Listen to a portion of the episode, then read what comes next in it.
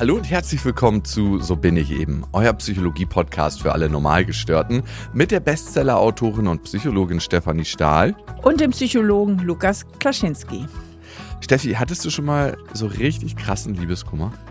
Leider ja. Leider okay. ja. Sehr, sehr fies. Also ich finde ja auch immer, dass Liebeskummer irgendwie so ein bisschen unterschätzt wird und manchmal auch belächelt wird, aber im Grunde ist es eine richtig krasse Angelegenheit. Also emotional kostet das wahnsinnig viel Energie. Total, ne? Und ich finde auch bei Liebeskummer, es gibt irgendwie nichts anderes mehr. Alles andere im Leben verliert auf einmal total an Farbe und man hat so den totalen Fokus auf die Ex-Partnerin, den Ex-Partner. Ja, und man fühlt sich auch tatsächlich so aus dem eigenen Leben geschmissen. Also mhm. so Gefühle wie irgendwie steht nicht mehr alles so richtig am Platz. Mhm. Und wie ist das denn bei dir? Äh, hattest du auch schon mal krassen Liebeskummer? Ja, schon mehrmals in meinem Leben. Also ich glaube, die krasseste Phase an Liebeskummer hatte ich mit einer Frau, mit der hatte ich nur eine Affäre. Und ich dachte so, ach, das entwickelt sich alles ganz toll in eine Beziehung. Und wir haben so vielleicht zwei, drei Monate gedatet. Und äh, es war für mich total schön, weil ich dachte, wow, das könnte total gut mit der passen. Und aus dem Nichts war die dann auf einmal verschwunden und meinte so, ja, ich hoffe, das war jetzt für dich nichts Ernstes. Ich bin dann mal weg. Und ich so, huh, doch, das war für mich was Ernstes. Und das hat so weh getan, dass ich mich tagelang zu Hause eingeschlossen habe. Also erstmal die ersten Tage waren so total hart. Es war so, als ob ich auf dem Teppich stehe und mir jemand den einfach unter den Füßen wegzieht und ich mit dem Bein in der Luft war und auf meinen Hinterkopf gefallen bin.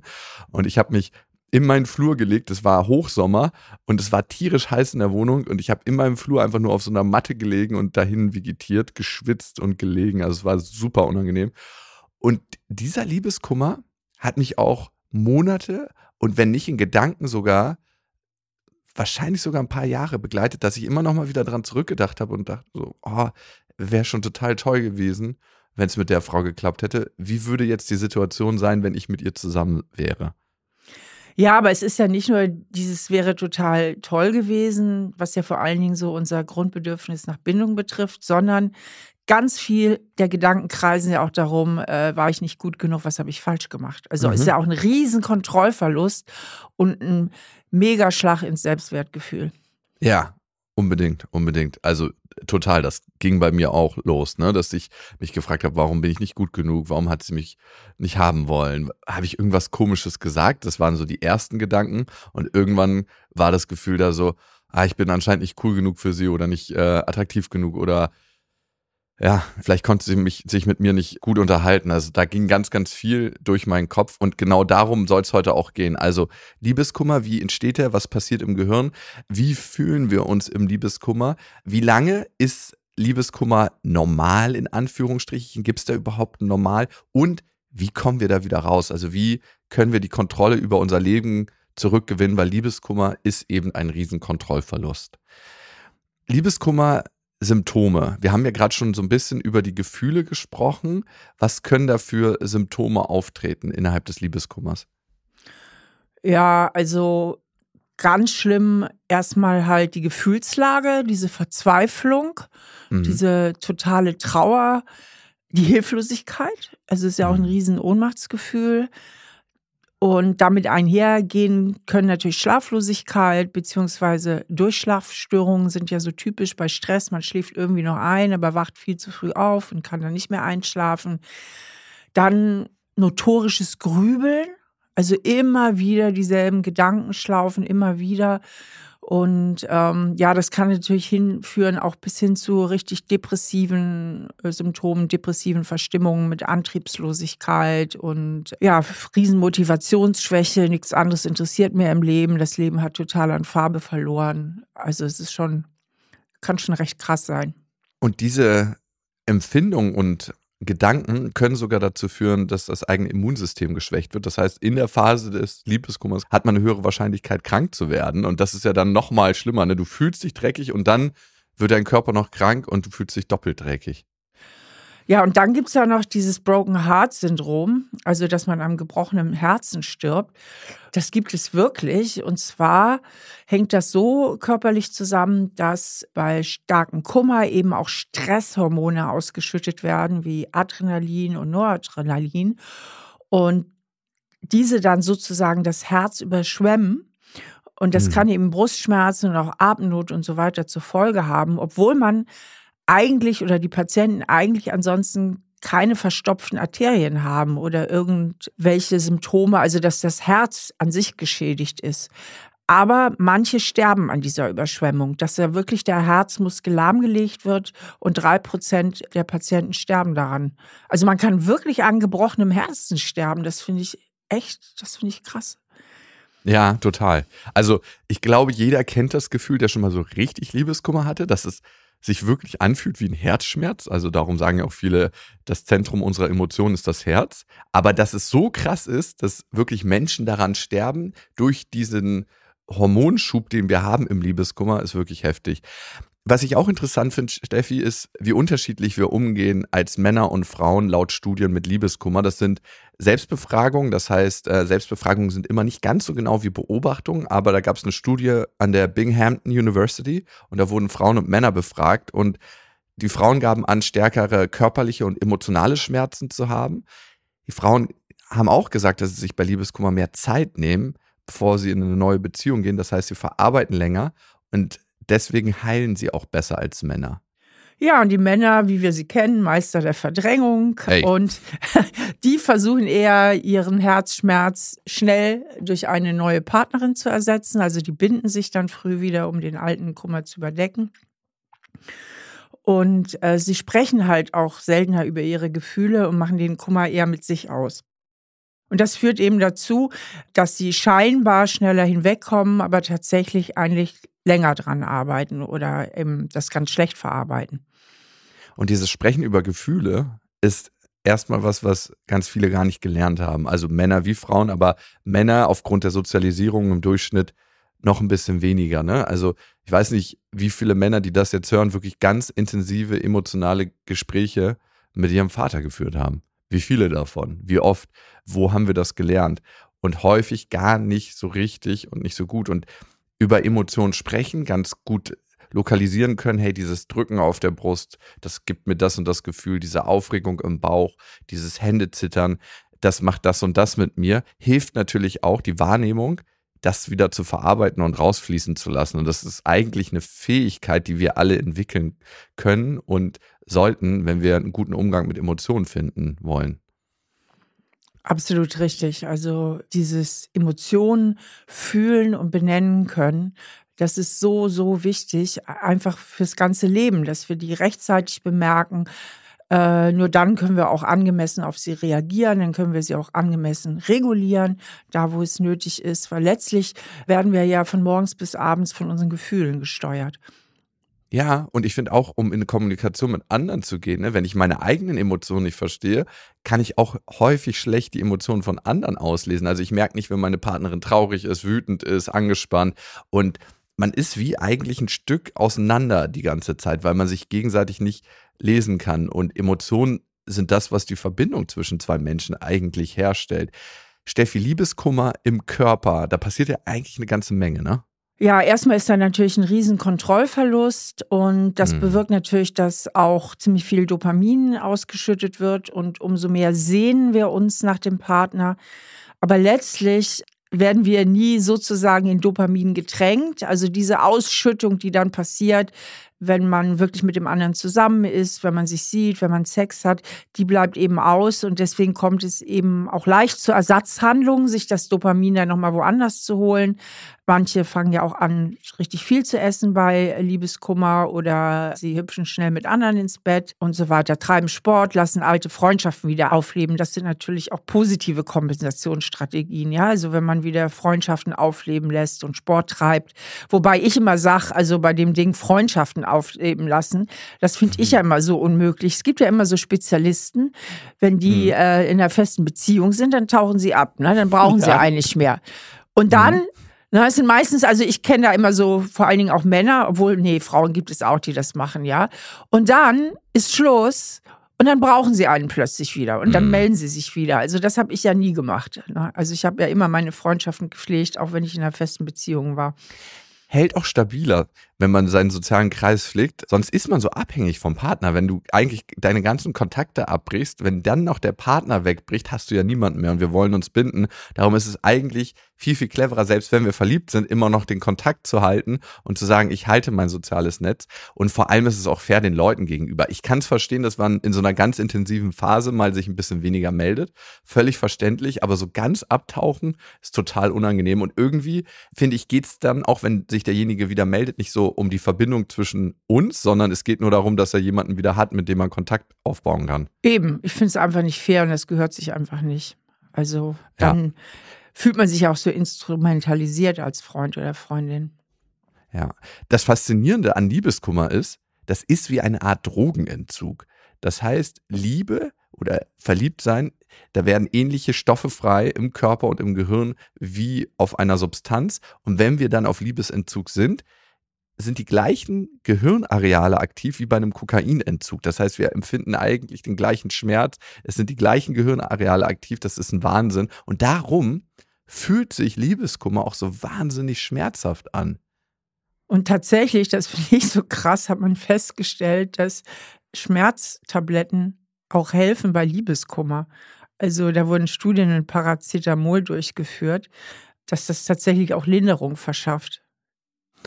Steffi, lass uns nochmal von den körperlichen Symptomen auf die psychischen Symptome eingehen. Das hat ja auch viel mit deinem Buch zu tun, eigentlich. Ne? Es werden unsere Grundbedürfnisse angefasst, wenn wir auf Liebesentzug sind, die vier psychischen Grundbedürfnisse, die wir haben. Ja, und zwar jedes ganz massiv. Also einmal haben wir ja das Bedürfnis nach Bindung. Das ist natürlich mhm ultra massiv äh, frustriert. Dann haben wir das Bedürfnis nach Kontrolle und Autonomie. Also Liebeskummer ist der maximale Kontrollverlust. Und unser Selbstwert als drittes Grundbedürfnis, dass wir unseren Selbstwert gern stabilisieren und erhalten, der ist natürlich auch lediert. Und dann unser letztes Grundbedürfnis, dass wir alle nach guten Gefühlen streben und schlechte vermeiden wollen, das kannst du natürlich auch vergessen. Also wir fühlen uns dann ja richtig, richtig mies. Und da finde ich auch, ähm, liegen sehr, sehr gute Lösungsansätze für Liebeskummer. Denn die meisten weinen in ihrem Bewusstsein immer nur um die Bindung. Aber wenn sie sich mal bewusst machen, hey, das ist auch ein riesen Kontrollverlust und ich hadere mit meinem Selbstwert, dann liegen darin ganz, ganz gute Lösungsstrategien, weil äh, wenn man sich da die Zusammenhänge bewusst macht, kann man den Liebeskummer einfach auch schneller verarbeiten und schneller beenden.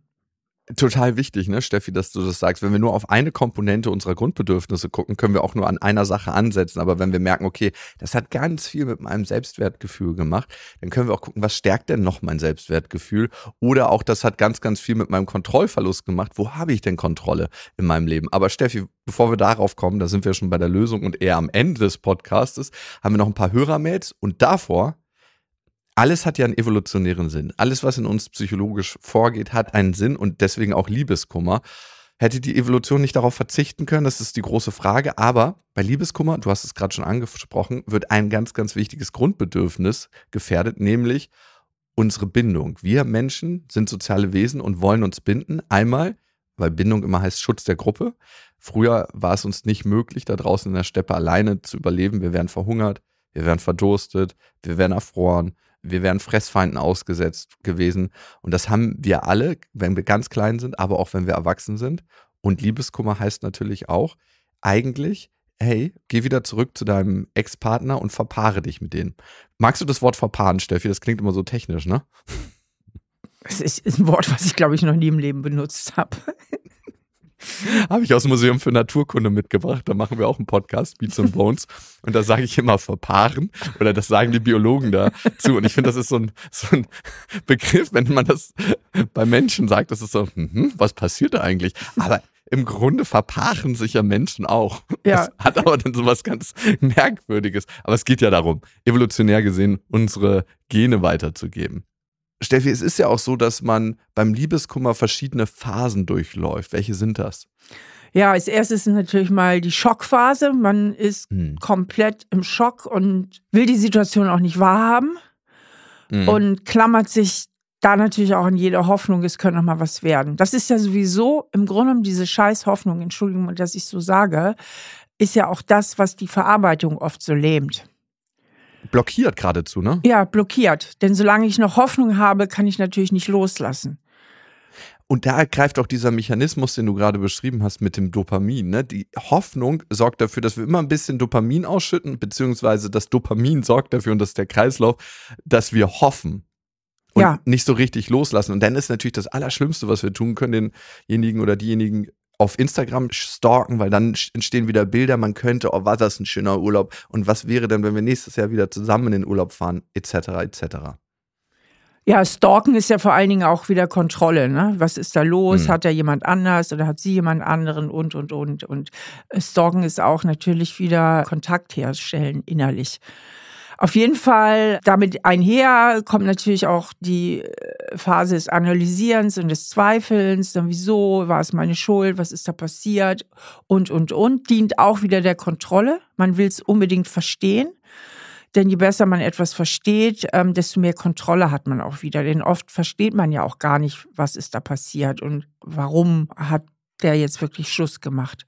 Ja, und dann natürlich die Gefühle. Also ich, für mich ist das auch nicht so Phasen. Für mich geht das eigentlich einander her. Also der starke Ausbruch der Gefühle, wenn man dann realisiert, dass es tatsächlich keinen Zurück mehr gibt. Ja, und dann kommt natürlich alles. Da kommt die super Trauer, aber natürlich auch Hass und Wut. Ja, und ich finde, das ist ganz, ganz wichtig. Also, was du gerade gesagt hast, ne, das sind nicht nur so Phasen, sondern es äh, geht fließend ineinander über. Und manchmal kann es auch sein, dass es nicht chronologisch abläuft, ne? dass nicht die erste Phase, die zweite Phase, die dritte Phase, sondern es ein bisschen springt. Und dieses Gefühlsbad, in das wir dann reingeraten, der Körper ist hormonell so überschüttet, dass es ein totales Durcheinander gibt. Und manchmal kommt die Liebe wieder, manchmal gibt es die Sehnsucht, manchmal auch Wut. Und die Wut muss sich nur, nicht nur auf das Gegenüber beziehen, dass er sich von einem getrennt hat, sondern auch auf einen selber, wenn man irgendwie entdeckt, ach, da habe ich einen Fehler gemacht, ich hätte doch mehr über meine Gefühle sprechen müssen, warum hast du das die ganze Zeit gemacht? Und das kann dann wieder dafür sorgen, dass unser Selbstwertgefühl runtergeht. Richtig, das ist ja sowieso nicht so besonders gut aufgestellt in dem Moment. Und Mhm. äh, Wut ist in dem Zusammenhang manchmal aber auch so eine Art Sekundäremotion, wie wir das in der Psychologie nennen. Das heißt, wir sind zutiefst gekränkt und traurig, aber die Wut als Gefühl lässt sich besser aushalten. Also die Wut zum Beispiel auch auf den Partner lässt sich besser aushalten als die eigene Ja. Kränkung. 100 Prozent. Und häufiger beobachte ich Wut als Sekundäremotion bei Männern.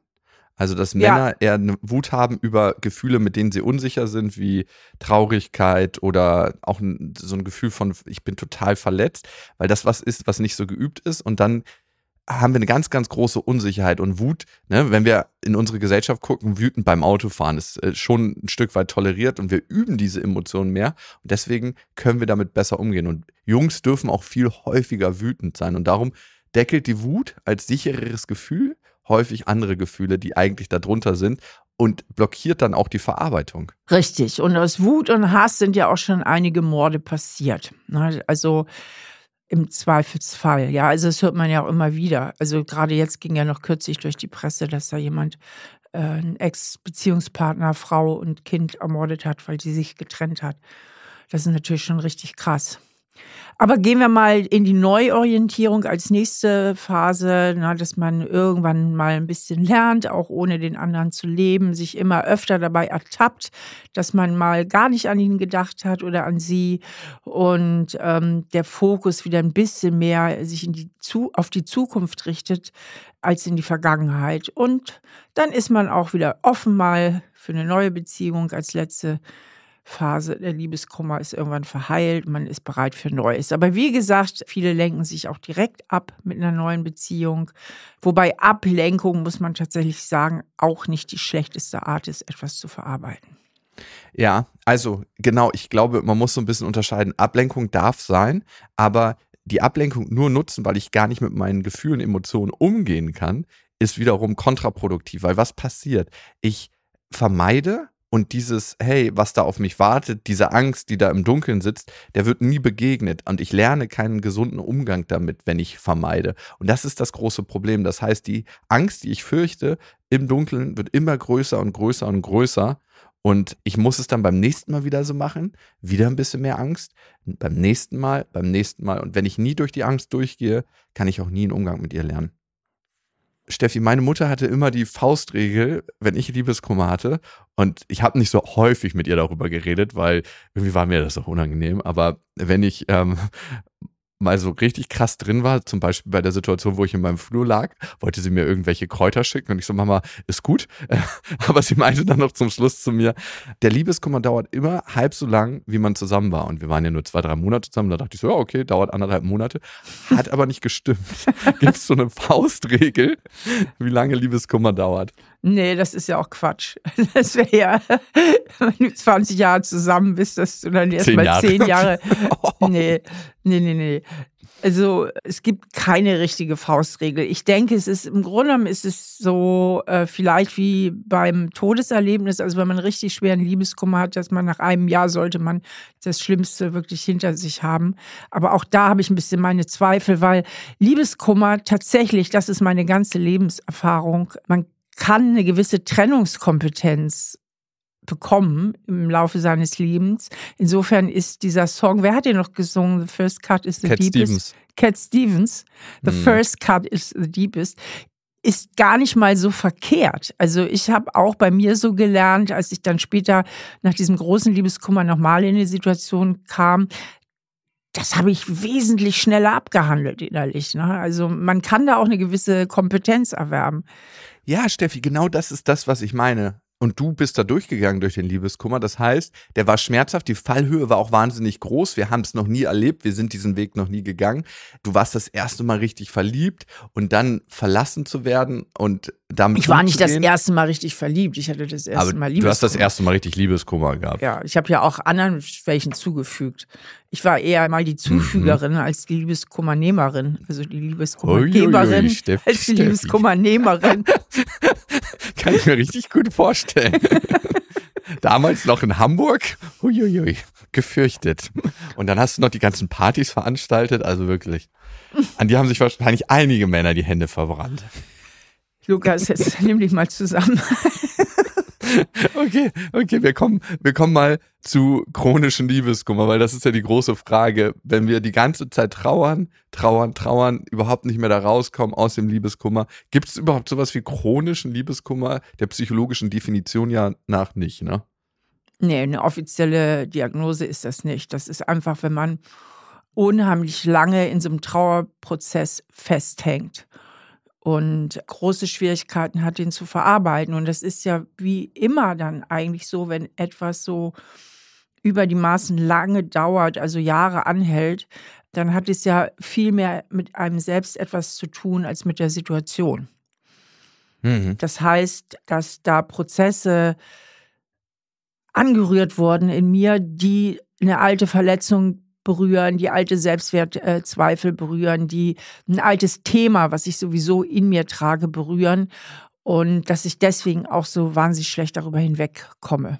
Mhm. Das ist total interessant, was du beschreibst. Das heißt eigentlich, die Axt des Liebeskummers schlägt in eine alte Kerbe, wo das Holz eh nicht so stabil ist und kann deshalb viel tiefer vordringen. Ne?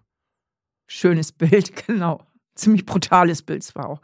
Ja, aber brutal fühlt sich Liebeskummer auch an. Wir haben dazu eine Hörermail bekommen von Simone, die hat uns geschrieben an so bin ich eben at auf-die-ohren.com und Simone beschreibt eigentlich eine sehr ähnliche Situation, die du gerade beschrieben hast. Sie schreibt, Liebes, so bin ich eben Team. Mein erster Freund hat sich nach drei Monaten Beziehung von mir getrennt. Ich war zum ersten Mal in meinem Leben richtig verliebt und unser Kennenlernen verlief wie im Film. Ich habe Gefühle gespürt, die ich bis dahin noch gar nicht kannte. Er hat sich auch während der Beziehung richtig viel Mühe gegeben und hat mir das Gefühl vermittelt, ich sei seine große Liebe. Jetzt kommt's. Vom einen Tag auf den anderen hat er dann aus dem Nichts mit mir Schluss gemacht. Kommt dir das bekannt vor, Lukas? Hast du auch gerade erzählt.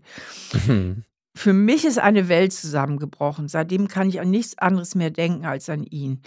Es ist das Erste, woran ich denke, sobald ich aufwache und das Letzte, woran ich denke, bevor ich einschlafe. Oh, wie furchtbar. Das ist echt Hm. krass. Und das seit mehr als anderthalb Jahren. In meinem Kopf spiele ich unsere Beziehung wieder und wieder ab wie in einem Film.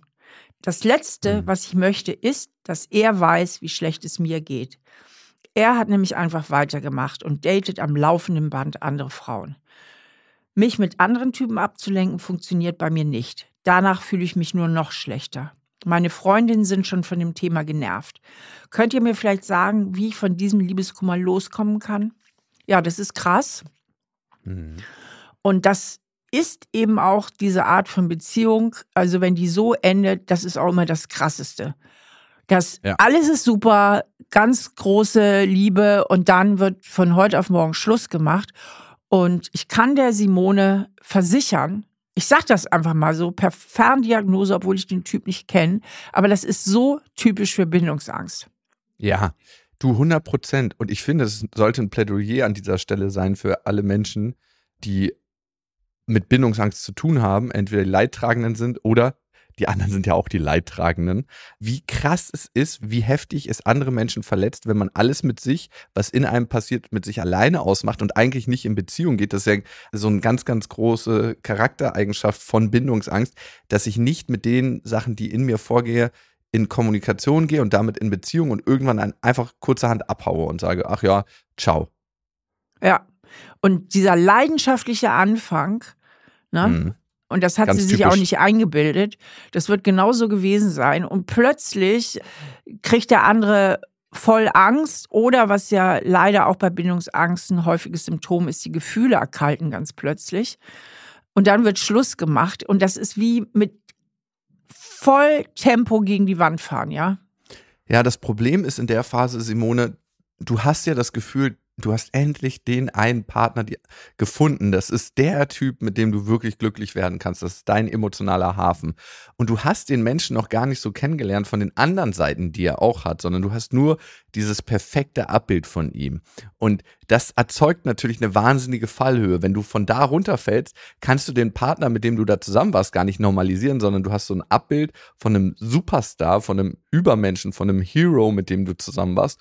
Und der Vergleich mit anderen Männern, wenn du jetzt dich nach einem Jahr oder nach anderthalb mit anderen Männern triffst, die ziehen natürlich immer den kürzeren, weil die Emotionen noch nicht aufgebaut sind, aber weil die natürlich nicht genauso glorifiziert werden von dir wie dein Ex-Partner. Ja, und woran sie eben wirklich ansetzen kann, sind zwei ganz große Themen. Das ist das Selbstwertgefühl und der Kontrollverlust. Also äh, sie hat ja einen maximalen Kontrollverlust erlebt äh, durch dieses plötzliche Schlussmachen. Und deswegen denke ich, grübelt sie auch immer wieder, spielt immer wieder alles durch, um vielleicht auch mit Sicherheit auch eine Erklärung zu finden. Weil auch, dass man keine Erklärung hat, ist ja so ein Kontrollverlust. Deswegen, sie sollte mal wirklich über die Erklärung Bindungsangst nachdenken. Dafür spricht er auch, dass er sich am laufenden Band mit anderen Frauen datet. Ne? Also der kommt ja überhaupt nicht zur Ruhe. Und ihn vor allen Dingen entglorifizieren. Mhm. Im Grunde genommen ich sag's jetzt mal so, ist ein armer Hansel, der mit seinen drei Gefühlen nicht klarkommt und wahrscheinlich ein Problem mit Mutti hat, weil er kann sich ja offensichtlich nicht festlegen, er kann sich nicht binden, beziehungsweise ist er äh, schnell verliebt und dann rennt er wieder davon. Und dieser Kontrollverlust, der muss eben anders umgelenkt werden. Also, dass man dahin guckt im Leben, wo man Kontrolle hat und sich darauf auch wirklich konzentriert, auf die Arbeit, auf Freundinnen, auf was auch immer und letztlich auch loslässt und sagt, das ist eben so, äh, der hat ein Thema mit Bindungsangst und versucht auch mal bewusster loszulassen, in dem Sinne, ja, ich habe hier keine Kontrolle gehabt. Punkt. Annahme. Annahme, Annahme. von dem, was ist. Ja, und Steffi, du hast was ganz, ganz Wichtiges gesagt, das ist ein armer Hansel, der mit seinen drei Gefühlen nicht klarkommt. Ich finde immer, man glorifiziert diesen Menschen so, aber es ist eigentlich, sind es nur diese Verlusthormone, die ausgelöst werden, das Dopamin, was ausgeschüttet wird, der Serotoninspiegel sinkt. Und wenn man sich wirklich bewusst macht, was das für eine Person ist, wie sie mit einem umgegangen ist, muss man sich eigentlich aus einem logischen Verstand die Frage stellen, möchte ich mit so einem Menschen tatsächlich zusammen sein? Weil wenn der einmal so mit mir umgegangen ist, dann ist die Wahrscheinlichkeit ziemlich groß, dass er das immer wieder abzieht. Und stell dir mal vor, du bist mit dem ein paar Jahre zusammen, Simone.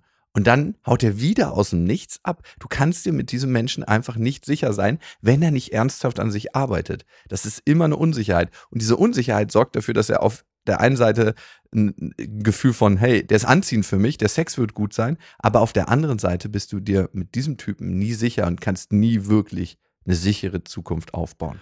Und vor allen Dingen ist es ja auch ein Zeichen von ganz großer emotionaler Unreife, also das auch zur Entidealisierung. Und wo die Simone bestimmt dran kaut und deswegen auch da nicht drüber hinwegkommt, das ist mit ihrem Selbstwertgefühl. Also es ist ja eine unheimliche Selbstwertkränkung und ich würde an ihrer Stelle auch mal dahin gucken, wie ist es überhaupt um mein Selbstwertgefühl bestellt. Ne? Habe ich vielleicht auch alte Themen am Laufen, grundsätzlich, dass ich an meiner Liebenswürdigkeit zweifle, dass ich sowieso so das Gefühl habe, ähm, so wie ich wirklich bin, kann man mich nicht lieben. Also, dass sie da auch nochmal genauer hinguckt und nicht nur über diese Beziehung nachdenkt, sondern diese ganze Energie, die sie darauf mhm. verwendet, über diesen Typen nachzudenken und sich immer wieder diese Beziehung vorstellt, das ist ja, was sie schreibt, dass sie immer wieder die Beziehung durchspielt, diese Energie, die sie da hat, umzulenken auf sich selber und zu sagen, okay, ich gucke jetzt mal nach meinen Prägungen, ich gucke mal nach meinem Schattenkind, ich versuche mal was für mein Selbstwertgefühl zu tun. Und auch dieses Thema Kontrolle im Leben. Was für einen Stellenwert hat Kontrolle in meinem Leben? Ich habe hier einen riesen Kontrollverlust. Ist das vielleicht sowieso ein Thema in meinem Leben, ja, das ich schon länger kenne? Ja, ja, das ist ein ganz, ganz wichtiger Punkt, Steffi, weil manchmal können wir bestimmte Sachen, die im Hier und Jetzt passieren, nicht loslassen, weil sie eigentlich ein Thema von früher überdecken, was noch ein bisschen schmerzhafter ist. Und dieses Festhalten im Hier und Jetzt sorgt dafür, dass wir uns nicht mit dem beschäftigen müssen, was da drunter ist. Und deswegen ist es ein richtig guter Ansatz zu gucken, wie sieht es denn eigentlich mit meinem Kontrollerleben aus? Und wenn ich da ansetze, wird von unten nach oben das andere Thema auch geheilt oder kann Heilung finden. Steffi, sie hat geschrieben, dass ihre Freundinnen schon genervt sind von ihr. Was kann ich denn als Freundin tun, wenn ein Mensch, der mir nahesteht, Liebeskummer hat? Ja, das Übliche halt, ne? Zuhören, mitgehen, aber eben auch ein bisschen aktiv dafür sorgen, mal, dass man auch was anderes unternimmt.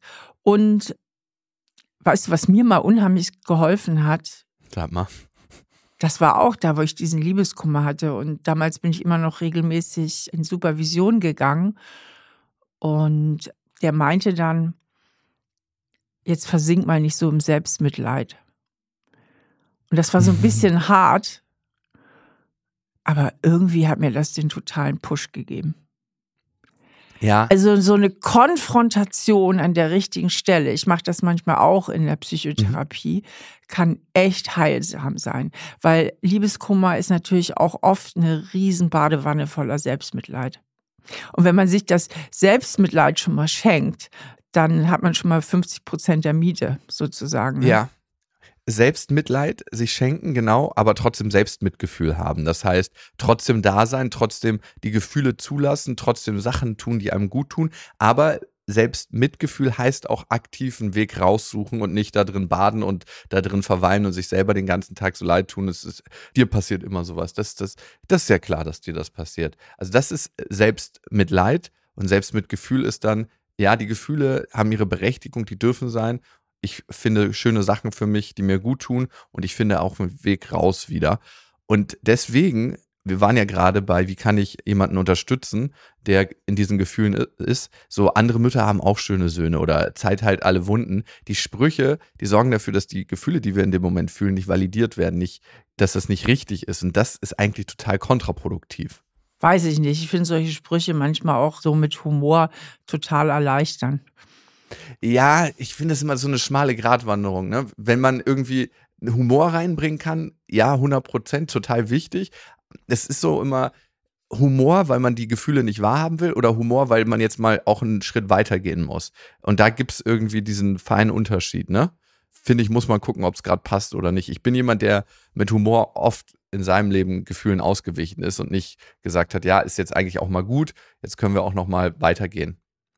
Ich weiß noch, ein alter Freund von mir, ich weiß jetzt gar nicht, also, ob das so angebracht ist, wenn ich das hier erzähle, aber ich fand es irgendwie so lustig. Ich werde das nie vergessen.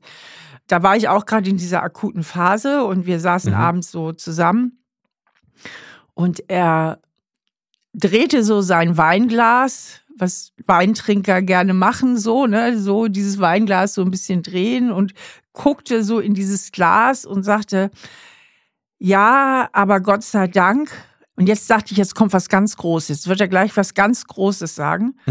was dir hilft. Er hatte dann auch so eine Pause gemacht. Ja, aber Gott sei Dank und guckte so in sein Weinglas und ich dachte so, jetzt kommt's, jetzt kommt was, was mir richtig hilft. Und dann sagte er, was soll's? das war so cool. Was soll's? Das habe ich nie vergessen und das hat mir sogar ein Stück geholfen. Ja, also, weil welche Wahrheit steckt da drin? Am Ende können wir diesem Gefühl, was es auslöst, nicht ausweichen. Also wir können, aber es wartet und wir lernen dann keine gesunden Umgang damit. Es hat Langzeitfolgen. Ja, beziehungsweise es ist, wie es ist. Ja. Es ist, wie es ist. Wir müssen es annehmen. Bang. Da gibt es ja. dann nicht mehr viel zu tun. Da war auch mal ein sehr starker Spruch meines Vaters, der, das war in jüngeren Jahren, der einfach sagte, ja, wenn er weg ist, ist er weg. Oh Gott, oh Gott. Ja, wenn er weg ist, ist er weg. Richtig, danke. danke für die Situationsbeschreibung. Ja, aber ein bisschen Humor kann schon helfen. Ne? Total, total. Steffi, wir reden ja heute auch viel über die Dauer von Liebeskummer. Was beeinflusst denn eigentlich die Dauer? Also, was wir eben schon hatten, diese Trennung aus dem Nichts, weil dann hast du keine Erklärung. Und ohne Erklärung äh, bleibt dieses Gefühl des Kontrollverlusts so groß. In dem Moment, wo ich mir etwas erklären kann, habe ich wieder ein Stück weit Kontrolle. Und das reduziert eben auch das Gefühl der Ohnmacht. Dann Betrug auch oft, weil dann die Selbstwertkränkung noch größer ist. Also wenn man auch noch für jemand anders verlassen wird oder länger betrogen wurde, dann ist der Selbstwert natürlich noch stärker betroffen. Und dann natürlich, was wir eben auch schon so ein bisschen erzählt haben, individuelle Faktoren. Ne? Also wie stark ist mein Selbstwert generell? Na, je besser ich da aufgestellt bin, desto leichter kann ich das natürlich auch wegstecken, als wenn mein Selbstwertgefühl sowieso schon lidiert ist. Ne? Und dann natürlich auch, was auch ein bisschen ein individueller Faktor ist, wie stark habe ich mich mit der Beziehung identifiziert?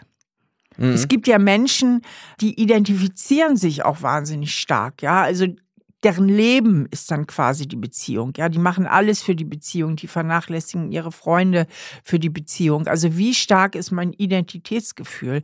Denn wenn dann mein Partner wegbricht oder meine Partnerin, dann bleibt ja nicht mehr viel übrig.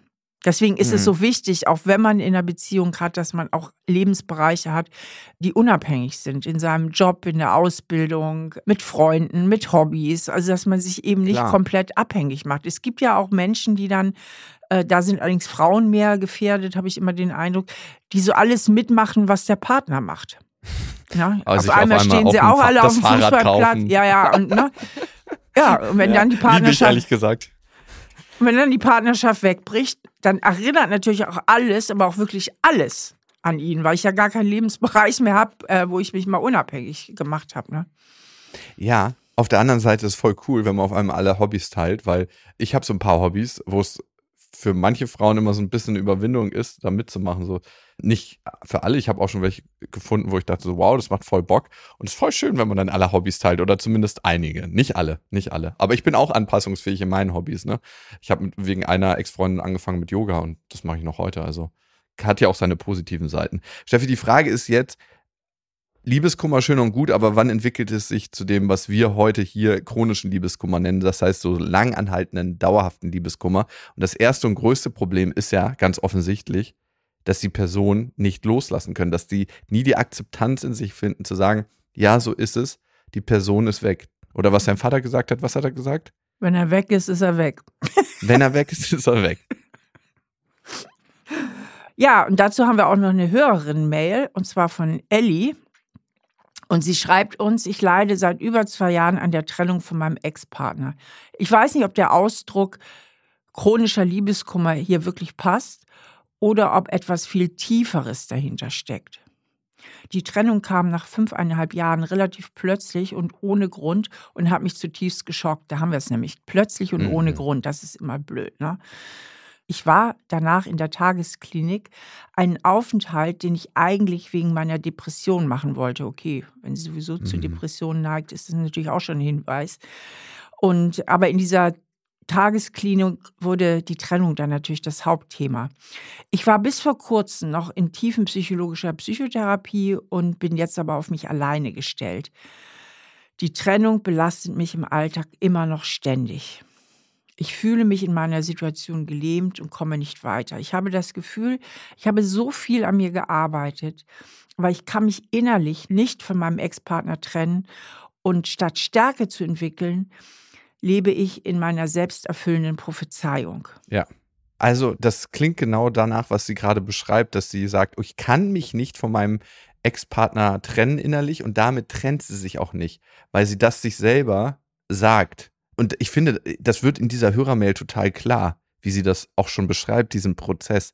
Ich kann mich nicht und darum tust du es auch nicht. Dieses Loslassen, was wir gerade hatten, dieses, wenn er weg ist, ist er weg. Ja.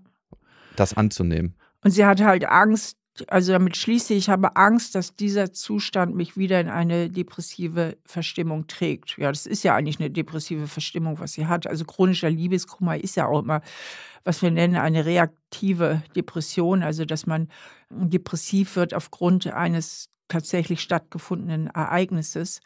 Aber sie hat eben sowieso mit Depressionen zu kämpfen. Und da sehe ich natürlich schon eine Schnittmenge. 100 Prozent das ist ja eigentlich eine Doppelbelastung, die da gerade auftaucht. Ne? Du hast den Berg an Gefühlen Liebeskummer, dein Partner ist weg. Und du hast diese Depression, die immer wieder auftauchen kann. Ich weiß nicht, welche Form von Depression du hast. Und das kann sich sozusagen wie so ein großer Sandberg zusammen addieren. Und deswegen kann es sein, dass du sagst, ich kann diese Trennung nicht verarbeiten. Das heißt, ich muss diese Gefühle der Trennung nicht wirklich durcharbeiten, weil dahinter könnte noch der nächste depressive Schub warten. Und wenn du das dann von dir fernhältst, sagst, die ganzen Gefühle, nee, kann ich nicht mit umgehen, hältst du auch in deinen Gedanken diesen großen Berg, der wahrscheinlich auf dich wartet, so deine Vermutungen von dir fern. Das heißt, dieses nicht trennen können kann eigentlich die Funktion haben, deinen nächsten depressiven Schub von dir fernzuhalten und dabei steckst du die ganze Zeit in einem. Also du sagst, sie klammert eigentlich an dem Liebeskummer, weil dahinter noch was Schlimmeres ist. Genau, das kann sein. Ne? Steffi, für uns ist es verdammt schwer, die Wahl einer tiefen psychologischen Therapie, ne, hier mit einer Hörermail, die eine halbe Seite ist, eine bessere oder eine andere Analyse zu finden, die jemand, der mit ihr gearbeitet hat, findet. Ne? Aber es kann manchmal sein, dass wir an bestimmten Sachen festhalten, um das Größere dahinter nicht verarbeiten zu müssen. Und wenn sie eh mit einer Depression am Hadern ist, am Kämpfen ist, die ganze Zeit schon, dann kann es sein, dass das quasi ihr Schutzpanzer ist, eigentlich mit den Gefühlen dahinter noch umzugehen. Ja, und die Grundstrukturen von Depressionen, also die psychischen, sind ja natürlich die, über die wir sowieso immer gerne reden, Kontrollverlust und Selbstwertgefühl. Genau. Ja, also Depression ist ja immer, hat immer etwas damit zu tun, ich fühle mich hilflos, ich kann keinen Einfluss nehmen in meinem Leben. Also es ist ja im Grunde so eine Art der Resignation auch, eine Depression. Und es hat immer sehr viel eben auch mit dem Selbstwertgefühl zu tun. Also können wir Ellie eigentlich auch das mitgeben, was wir Simone mitgegeben haben. Diese Arbeit an dem eigenen Selbstwertgefühl und eben an dem Kontrollverlust. Aber das ist natürlich auch hart, das muss man sagen, nach fünfeinhalb Jahren und relativ plötzlich und ohne Grund. Und da muss man auch wirklich mal sagen an alle Konfliktscheuen da draußen, das könnt ihr nicht machen. Ich wollte gerade fickt euch sagen, aber das ist ein bisschen hart. Ja, aber das ist eben das Fiese bei Konfliktscheu. Ja, ja, also ja, alles wird mit sich alleine abgemacht und plötzlich trennt man sich und bis dahin fiel kein böses Wort. Das ist einfach auch nicht fair. Ja, genau. Und die Konfliktscheuen haben diesen Mechanismus auch irgendwo gelernt. Ne? Das ist immer so das, ne? Die haben den irgendwo gelernt, geben dann den wieder weiter, gehen so um, haben nicht gelernt, mit ihren Emotionen umzugehen. Ellie, was ich dir empfehlen würde als vielleicht ganz, ganz zeitnahe Strategie, jedes Mal, wenn Gedanke zu deinem Ex-Freund auftaucht und du wieder dich darin verlierst, wie schön das war, dass du ganz bewusst sagst, wir sind getrennt, und ja, so ist es, wir sind nicht mehr zusammen. Und dann nicht direkt in eine andere Sorge, okay, aber Gott, das macht mir jetzt ganz, ganz schlimme Gedanken, sondern einfach in dem Moment, wenn du das sagst, das Gefühl wahrnimmst in deinem Körper, wo ist es gerade? Ist es in deiner Brust? Ist es in deinem Bauch? Ist es in deinem Arm? Und einfach mal wie so ein Forscher spürst, was für eine körperliche Erregung sich da auftut. Nicht weggehst davon, sondern einfach nur spürst. Und das für mal zwei Wochen machst und guckst, wie es dir damit geht. Und damit kannst du vielleicht schon ganz, ganz viel bewegen. Indem sie einfach nur die körperliche Empfindung wahrnimmt und sich auf diese konzentriert. Genau, richtig. Weil der Mechanismus, der wahrscheinlich bei ihr laufen wird, ist, in dem Moment, wo das Gefühl von dem Ex aufkommt, vermeidet sie das Gefühl und springt sofort zu einem Gedanken, oh Gott, was ist, wenn wir nie wieder zusammenkommen? Oh nee, wir kommen nie wieder zusammen. Was ist, wenn ich nie wieder einen Partner finde? Was ist, wenn ich nie wieder glücklich werde? Was ist, wenn ich nie wieder so ein... Das heißt, wir kommen nie zu dem Gefühl, sondern sind immer in der Gedankenspirale. Und wenn wir dem Gefühl begegnen, dann lernen wir einen besseren Umgang mit dem Gefühl und lernen häufig auch, dass das Gefühl nicht so groß und nicht so schrecklich ist, wie wir die ganze Zeit vermuten. Weise Worte. Mal gucken, ob es klappt. Das muss ich selber ausprobieren. Steffi, hast du noch so eine kleine Zusammenfassung, was wir tun können bei Liebeskummer? Ja, es sind ja mehrere Angriffsstellen, die wir eben gesagt haben. Das eine ist eben zu gucken, wie ich diese Themen Selbstwertgefühl in den Griff kriege. Da haben wir übrigens noch nicht erzählt, das fällt mir jetzt gerade ein, das möchte ich noch nachholen, dass man sich aktiv aus dem Selbstwertspiegel herausholen kann, mhm. dass man wirklich von außen drauf guckt, welcher Anteil, der auf meiner Seite liegt, hat dazu geführt, dass diese Beziehung gescheitert ist. Manchmal findet man auch keinen Anteil, dann ist es eben so. Gerade äh, hier auch bei Simone, der verpisst sich, ich sag mal, nach drei Monaten. ähm, und bis dahin hat er ihr die große Liebe erzählt, dann hat sie in dem Moment wahrscheinlich auch überhaupt keinen Anteil. Und dann gucke ich auf die andere Person und gucke dahin und welcher Anteil gehört zu der anderen Person. Und für den Anteil, der auf meiner Seite liegt, kann ich die Verantwortung übernehmen, auch in dem Sinne, wenn ich einen finde, nächstes Mal kann ich das besser machen. Und den anderen Anteil, den lasse ich wirklich bei der anderen Person und nehme nicht immer die Trennung zu mir rüber. In dem Sinne, ich mhm. genüge nicht, ich war nicht gut genug, ich bin nicht schön genug, weil damit kränke ich mich in Gedanken immer weiter und bleibe in diesem Selbstwertspiegel. Also ist der mein Selbstwert im Grunde genommen in den Händen meines Partners liegt. Und das kann man aktiv unterbrechen und sich aus diesem Selbstwertspiegel herausnehmen. Also das Selbstwertgefühl ist wirklich mit das Epizentrum bei Liebeskummer.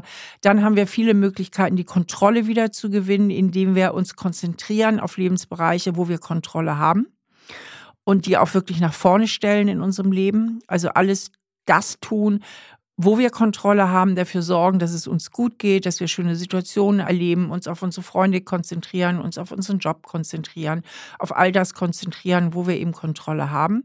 Dann ist eben auch wichtig Ablenkung, mhm. dass man immer mal wieder sagt, stopp und ich versuche mich jetzt auch bewusst abzulenken und dann eben, was du eben auch sagtest, diese bewusste Umgang eben auch mit den Gefühlen, aber nicht von morgens bis abends, sondern es muss dann auch wieder ein Break kommen und auch wieder eine Ablenkung passieren. Ja, und meistens kommt dieser Break automatisch dadurch, dass man sich damit beschäftigt hat, weil Gefühle kann man sich so ein bisschen vorstellen wie so Warnsignale, der Partner ist nicht mehr da und wenn man das Warnsignal wirklich wahrgenommen hat, taucht es auch nicht mehr so häufig auf. Steffi, wie immer ist es irgendwie so eine Mischung aus, das anzunehmen, was sich nicht verändern kann und die Sachen kontrollieren oder da Kontrolle wieder zurückgewinnen, die ich auch kontrollieren kann. Und diesen Grad zu finden, darum geht es ja eigentlich ganz häufig in der Psychologie, ne? Absolut, absolut. Genau. Also das anzunehmen, was ich eben nicht mehr verändern kann und darauf einzuwirken, was ich machen kann. Und das ist bei Liebeskummer manchmal doch mehr, als man denkt. Und eben auch ganz wichtig, da auch nochmal diese Entidealisierung. Also meistens bleibt man, gerade weil man verlassen wurde und diesen großen Kontrollverlust hat, ist der andere der Stärkere. Und in dem Moment, wo er der Stärkere ist, ist er auch der Tollere. Und das ist eine brutale Wahrnehmungsverzerrung, die man hat.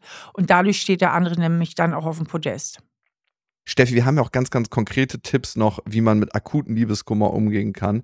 Also, dass man zum Beispiel die Telefonnummer von seinem Ex löscht, dass man auch Bilder vom Handy löscht, die kann man irgendwo noch auf dem Computer haben, aber dass man da nicht ständig reinguckt und wieder für den, das Ankurbeln der Hormone sorgt. Ne? Solche konkreten Tipps und vor allem, wie ihr aus Liebeskummer rauskommt, wenn ihr drinsteckt, akut oder über längere Zeit, haben wir in einem Kurs für euch mit wirklichen Übungen, weil das eine ist das Hören, das andere ist das wirklich Durcharbeiten, mit sich arbeiten, mit seinen Emotionen sein. Und der Kurs heißt Liebeskummer überwinden in sieben Schritten zum Neubeginn.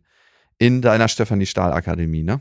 Genau, wir haben da einen richtig schönen Kurs entwickelt, wenn man akut unter Liebeskummer leidet, den aktiv und einfach auch schneller zu bearbeiten. Und äh, in diesem Kurs sind eben nicht nur sehr schöne Übungen, die man machen kann, sondern eben auch mehrere Trancen eingesprochen, dass man eben auch mit Hilfe der Trancen sein Unbewusstes gut erreicht und noch leichter loslassen kann. Also es ist ein richtiges Programm in mehreren Schritten, um aus diesem Liebeskummer herauszufinden. Ja, wenn man selbst gerade im akuten Liebeskummer steckt oder eine Freund oder eine Freundin hat, die damit zu kämpfen hat, ist auch ein wahnsinnig cooles Geschenk. Und da lernt man diese Gratwanderung zwischen Kontrolle übernehmen über die Parts, wo ich es kann und loslassen, wo ich es nicht kann. Und Steffi und ich bin auch in dem Kurs, helfen euch dabei. Das findet ihr alles auf der stephaniestahlakademie.de oder nochmal in der Folgenbeschreibung, da ist der Link und wir haben einen Rabattcode für euch für diesen Kurs, der heißt Loslassen 20 und da könnt ihr 20% sparen. Ja, Steffi, ich fand es total spannend, nochmal tiefer in das Thema abzutauchen. Ich fand, Simone und Ellie waren wahnsinnig mutig, uns Nachrichten zu schicken. Ihr könnt das auch tun an, so bin ich eben at auf-die-ohren.com und wir schauen, ob es was gibt, wie wir euch helfen können. Also Findest du das echt wahnsinnig mutig, uns eine Nachricht zu schicken? Doch, ich finde es, du, am Ende finde ich es schon total krass, was Leute machen. Du offenbarst dich mit dem, was du wirklich fürchtest, was wirklich die Gefühle sind, mit denen du dich gar nicht traust, rauszugehen. Und vielleicht traust du dich auch noch nicht mal, das einer Freundin oder einem Freund zu sagen. Und das sagst du zwei Menschen, denen du vertraust. Oder da scheint Vertrauen zu sein, sonst würden sie uns ja nicht schreiben. Und das finde ich schon mutig. Und ich finde jedes Mal, wenn man mit seinen Themen umgeht, und versucht da eine Lösung zu finden, versucht denen zu begegnen, ist das wahnsinnig mutig. Das ist das Mutigste, was du tun kannst auf der Welt. Okay, Logi, mir fallen noch ein paar andere Sachen ein, aber okay. ja. Okay, gut, Steffi, ja. Dann würde die Folge aber noch länger gehen. Steffi, es war schön. Ja, fand ich auch. Und ich freue mich schon aufs nächste Mal. Das ist ein Podcast von RTL Plus, produziert von Auf die Ohren. Schnitt Jonathan Raue, Recherche Antonia Bose. Redaktionelle Leitung Sophie Ida Hischenhuber.